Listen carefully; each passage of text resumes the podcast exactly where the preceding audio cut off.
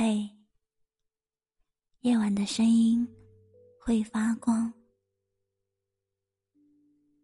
希望每一个失眠的夜里，都有我的声音陪伴着你。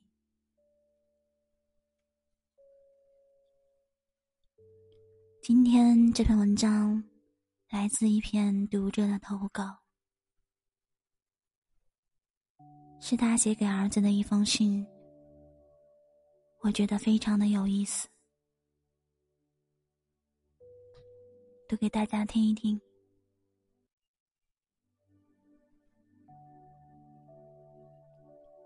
亲爱的儿子，忽然给你写信，一定很意外吧？说实话。妈妈突然冒出想给你写信的想法，也很惊讶。但是有些话我只能在书信里面和你说。前几天你与儿媳的争吵，妈妈在门外面都听见了。你也不要怪他，虽然他与你一样都叫我妈妈。但我毕竟不是他的母亲，你可以在我面前随意一点，他却是不敢的。昨天我洗衣服的时候，顺便就把你们的脏衣服丢在洗衣机里。我在门外听到你媳你媳妇儿对你说：“你妈又把我的衣服洗了。”我看着阳台上的内裤和胸罩，我的尴尬病都要犯了，隐私全都没有了。你妈来了之后，你整个人都懒了，我都不敢喊你做事，怕你妈对我有什么看法。你现在就是一个巨婴，什么事情都不做。不好意思。我过来这几天一直谨小慎微，没想到还是做错了一些事情。儿子，请不要去责怪你的媳妇，请不要怪她不孝顺。虽然妈妈听到这些话后确实有点不高兴，但是妈妈还是要对你说，你媳妇是对的。因为如果我是她，我也会这样和自己的丈夫抱怨的。今天是你们结婚的第七天，妈妈过来照顾你们新婚小两口，看看你们的新房。已经来了一周了，明天就准备回去了。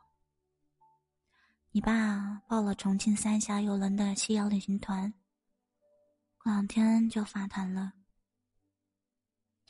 我们趁着自己还能走得动，准备拿自己的退休金去这个世界看看。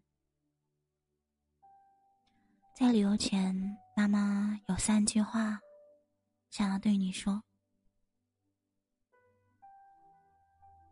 第一句，结婚之后。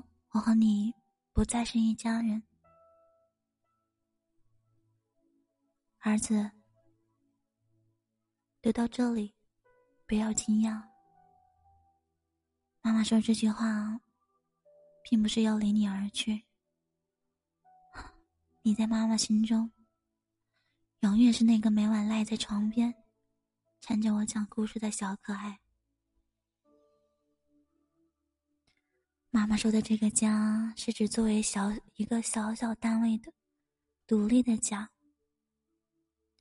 你已经成了成立了自己的家庭，你和你妻子就是一家人，我和你爸爸是一家人。这样说挺残酷的。妈妈一开始想到以后不能每天都看到你，心里就空落落的。还记得你十二岁那年，我们一家子去内蒙古旅游，在牧民家里目睹的羊妈妈哺乳小羊吗？你兴奋的想要摸小羊，却被护犊的羊妈妈撞了个跟头。曾经我们母子俩也像羊妈妈与小羊那样亲密，但你不知道的是。小羊长大后，羊妈妈便会逐渐离开小羊，这样它才会学会独立觅食，在游牧民族的迁徙中存活下来。你已经二十八岁了，已经是一个很棒的小伙子了。妈妈甚至要踮起脚。才能够到你的头，但妈妈不得不像羊妈妈离开小羊那样，渐渐退出你的生活。因为如果妈妈继续做一个家人，插入你们这个小家庭，对你、对你媳妇儿、对我都不好。妈妈看过这样一个新闻：儿子结婚后。婆婆半夜依然跑到儿子房间给他盖被子，媳妇儿吓得不轻，差点送到了精神病院。这样的婆婆就是太太多心了。你还记得和妈妈玩的很好的张阿姨吗？你张阿姨是一个精明而强势的女人，离婚后。独自带着，独自一人把小张拉扯长大，吃了不少苦。在小张结婚后，本应该享清福的他却闲不住，依然和从前一样，什么事情都抢着来。夫妻俩有什么事情，都要先过问他。小张是个聪明的孩子，孝顺的孩子。却并没有感觉到哪里不对，但他妻子始终觉得自己是寄人篱下的外人。三天两头的吵架之后，他们两个离婚了。母亲要是真正为了孩子好，就一定要学会在孩子的生活里面体面的退出。不愿意放手的母亲。与其说他们是爱孩子，不如说他们想对孩子的生活继续进行掌控。儿子，要做到从你的生活中退出，真的很难很难。但妈妈已经决定去过自己的生活，我会把自己的晚年过得尽量精彩。如果你想妈妈了，我会来你家串门，小住一段时间。每天给你做你最喜欢的豆腐蒸肉。但是儿子，请你千万要记住，我们已经不是一家人了。我只是过来暂住，你和你的妻子才是一家人。第二句：结婚之后，爱你的孩子之前，请先爱你的妻子。当年妈妈生下你后，你父亲高兴的几宿睡不着。你刚生下来时候很丑，小脸皱巴巴的，眼睛都睁不开。但是看着你啊。我们就像看到了世界上最漂亮的珍宝。第一次当妈妈，才知道带孩子有多累。那时候啊，你爸爸白天要上班，妈妈得给你洗衣服、洗尿片、做饭、洗刷餐具奶瓶，整天忙得像打仗。但看着你啊，我就觉得日子无比的充实。等将来你们有了孩子，你媳妇儿一定会把更多的精力放在孩子身上。带孩子真的很累，必要时，妈妈也会过来帮把手。但你一定要记住，不要因为自己上班或者什么就不管了。在孩子的成长过程中，父亲是必不可少的一环。妈妈看过很多微信上面的文章，诈尸是丈夫，丧偶是育儿，守寡是婚姻。其中最根本的原因就是爸爸作为一个父亲的角色是缺失的。在丧偶式婚姻中，妻子会习惯性的把自己和孩子的关系凌驾在了丈夫的关系之上。这里面有妻子的原因，但更多的是丈夫的原因。如果丈夫当初不当甩手掌柜，情况会好很多。妈妈希望你和妻子一起去带孩子。哪怕上班再累，能在下班的时候抱抱孩子，和孩子说说话，就已经够了。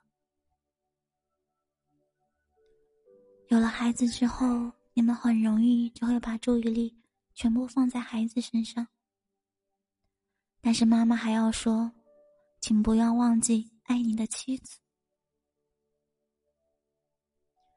一个被爱着的女人和。别的女人是不一样，他的心情会愉悦，他的笑容会舒爽，他会更爱这个家，更爱自己的家人。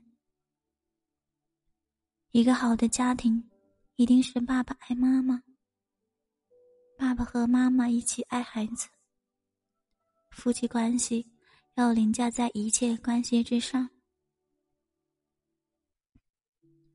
妈妈爱孩子超过了丈夫，或者爸爸爱孩子超过了妻子，这样对家庭都是毁灭性的。对于孩子来说，看到父母相爱，在一个好的原生家庭长大，没有争吵，在这样耳濡目染的环境中，孩子也能学会如何去爱，如何去表达。最近有一句话很好：幸福的人用童年治愈一生，不幸的人用一生治愈童年。妈妈希望你不要忘记，你就是孩子以后的原生家庭。第三句：结婚之后，妻子才是你最重要的家人。你还记得吗？之前你们小两口在沙发上陪我看电视，儿媳问你：“如果我和他同时掉进水里，你会先救谁？”妈妈想要告诉你，请先救你的妻子。妈妈掉水里面，你爸爸会救。妈妈给你讲个故事吧。在一所大学里，教授对学生们说：“请在黑板上写下你人生中最重要的十个人。”学生写下了他朋友、亲人与同学的名字。教授说：“如果你的生命里……”只能容下九个人，请你划掉一个你认为最不重要的。于是，学生划掉了他同学的名字。教授又说：“请你再划掉一个。”学生又划掉了他的朋友。每划掉一个人，学生都会感觉无比惋惜。最后。黑板上只剩下剩了四个人，分别是学生的父亲、母亲、妻子和孩子。教授平静的说：“请你再划掉一个。”学生犹豫再三，有的学生眼泪都快掉下来了。他们最后依依不舍的划掉了自己父亲的名字，请留下一个你认为最重要的人。学生们最后崩溃大哭，划掉了他的母亲与孩子，只留下了自己的伴侣。